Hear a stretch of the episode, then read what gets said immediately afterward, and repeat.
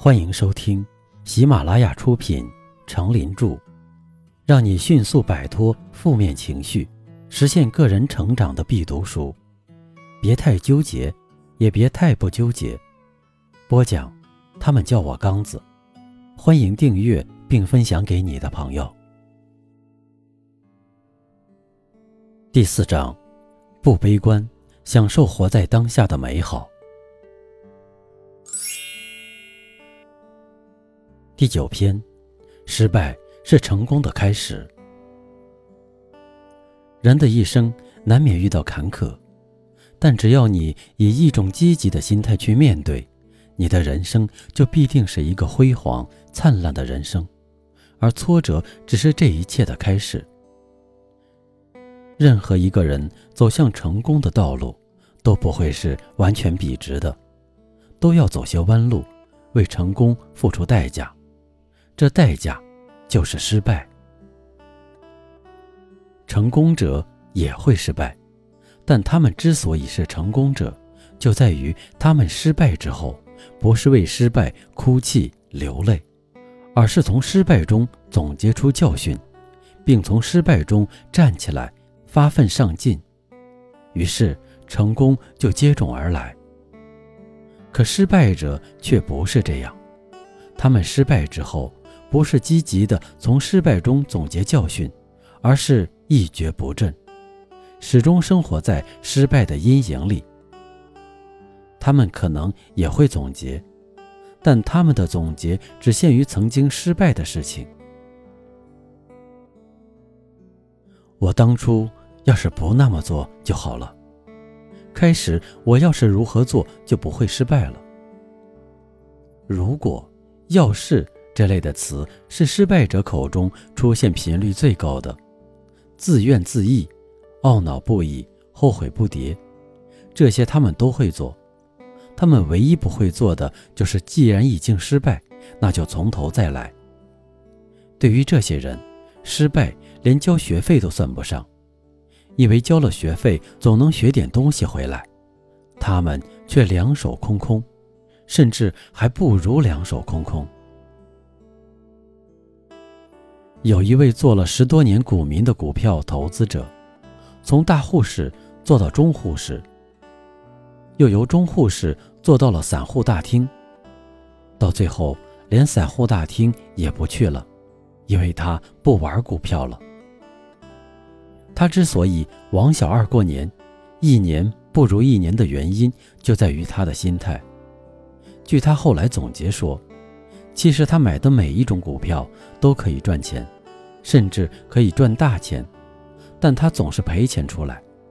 原因在于，他买了一只股票，没过多长时间就上涨了，但他舍不得把它抛出，想着既然涨，我干嘛要卖？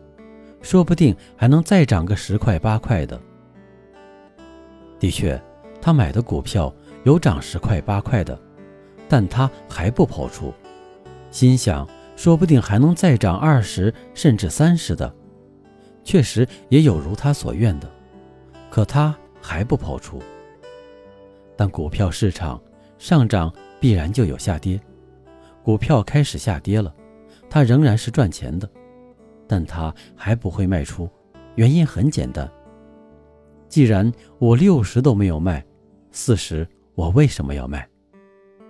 就这样。他把赚的钱一点一点的又还回了市场，直到下跌到将其深度套牢，一直套到他心里承受不了了。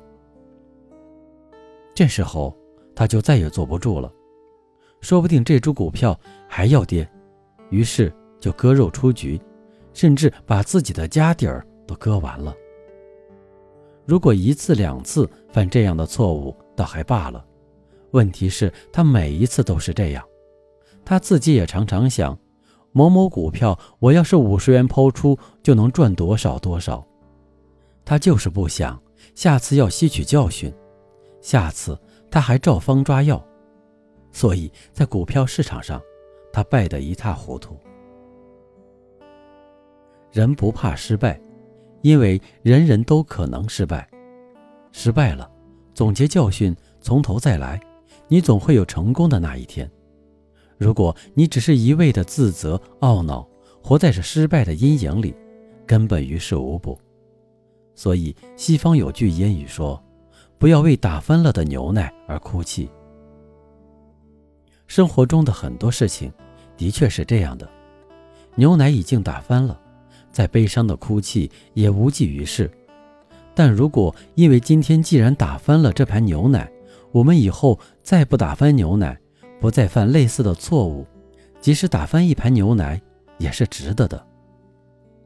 谢灵顿是美国的生理学家，他年轻时曾是街头恶少，人们称他为“坏种”。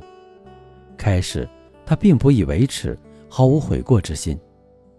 可是有一次，当他向一位他深深爱慕的女孩求婚时，那女孩说：“我宁愿投河淹死，也绝不嫁给你。”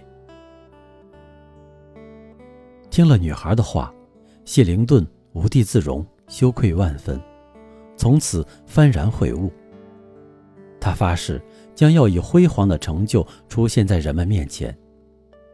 于是他怀抱发奋的志向，悄悄离开了那位姑娘，也彻底埋葬了旧我。由于他刻苦钻研，在中枢神经系统生理学方面硕果累累，先后在英国多所名牌大学任教授。一九三二年获得了诺贝尔生理奖。医学奖。谢灵顿的确打翻过牛奶，犯过错误，他肯定也自责懊恼。但他没有将自己的一生都用于自责和懊恼上，而是用行动证明了自己。这一次，我绝不会再打翻牛奶。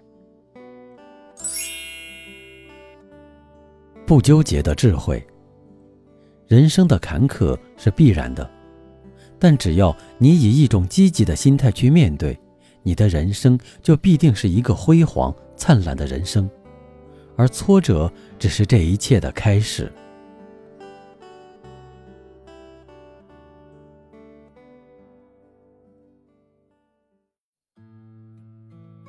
您刚才收听的是，让你迅速摆脱负面情绪，实现个人成长的必读书。别太纠结，也别太不纠结。由喜马拉雅出品，程林著，播讲。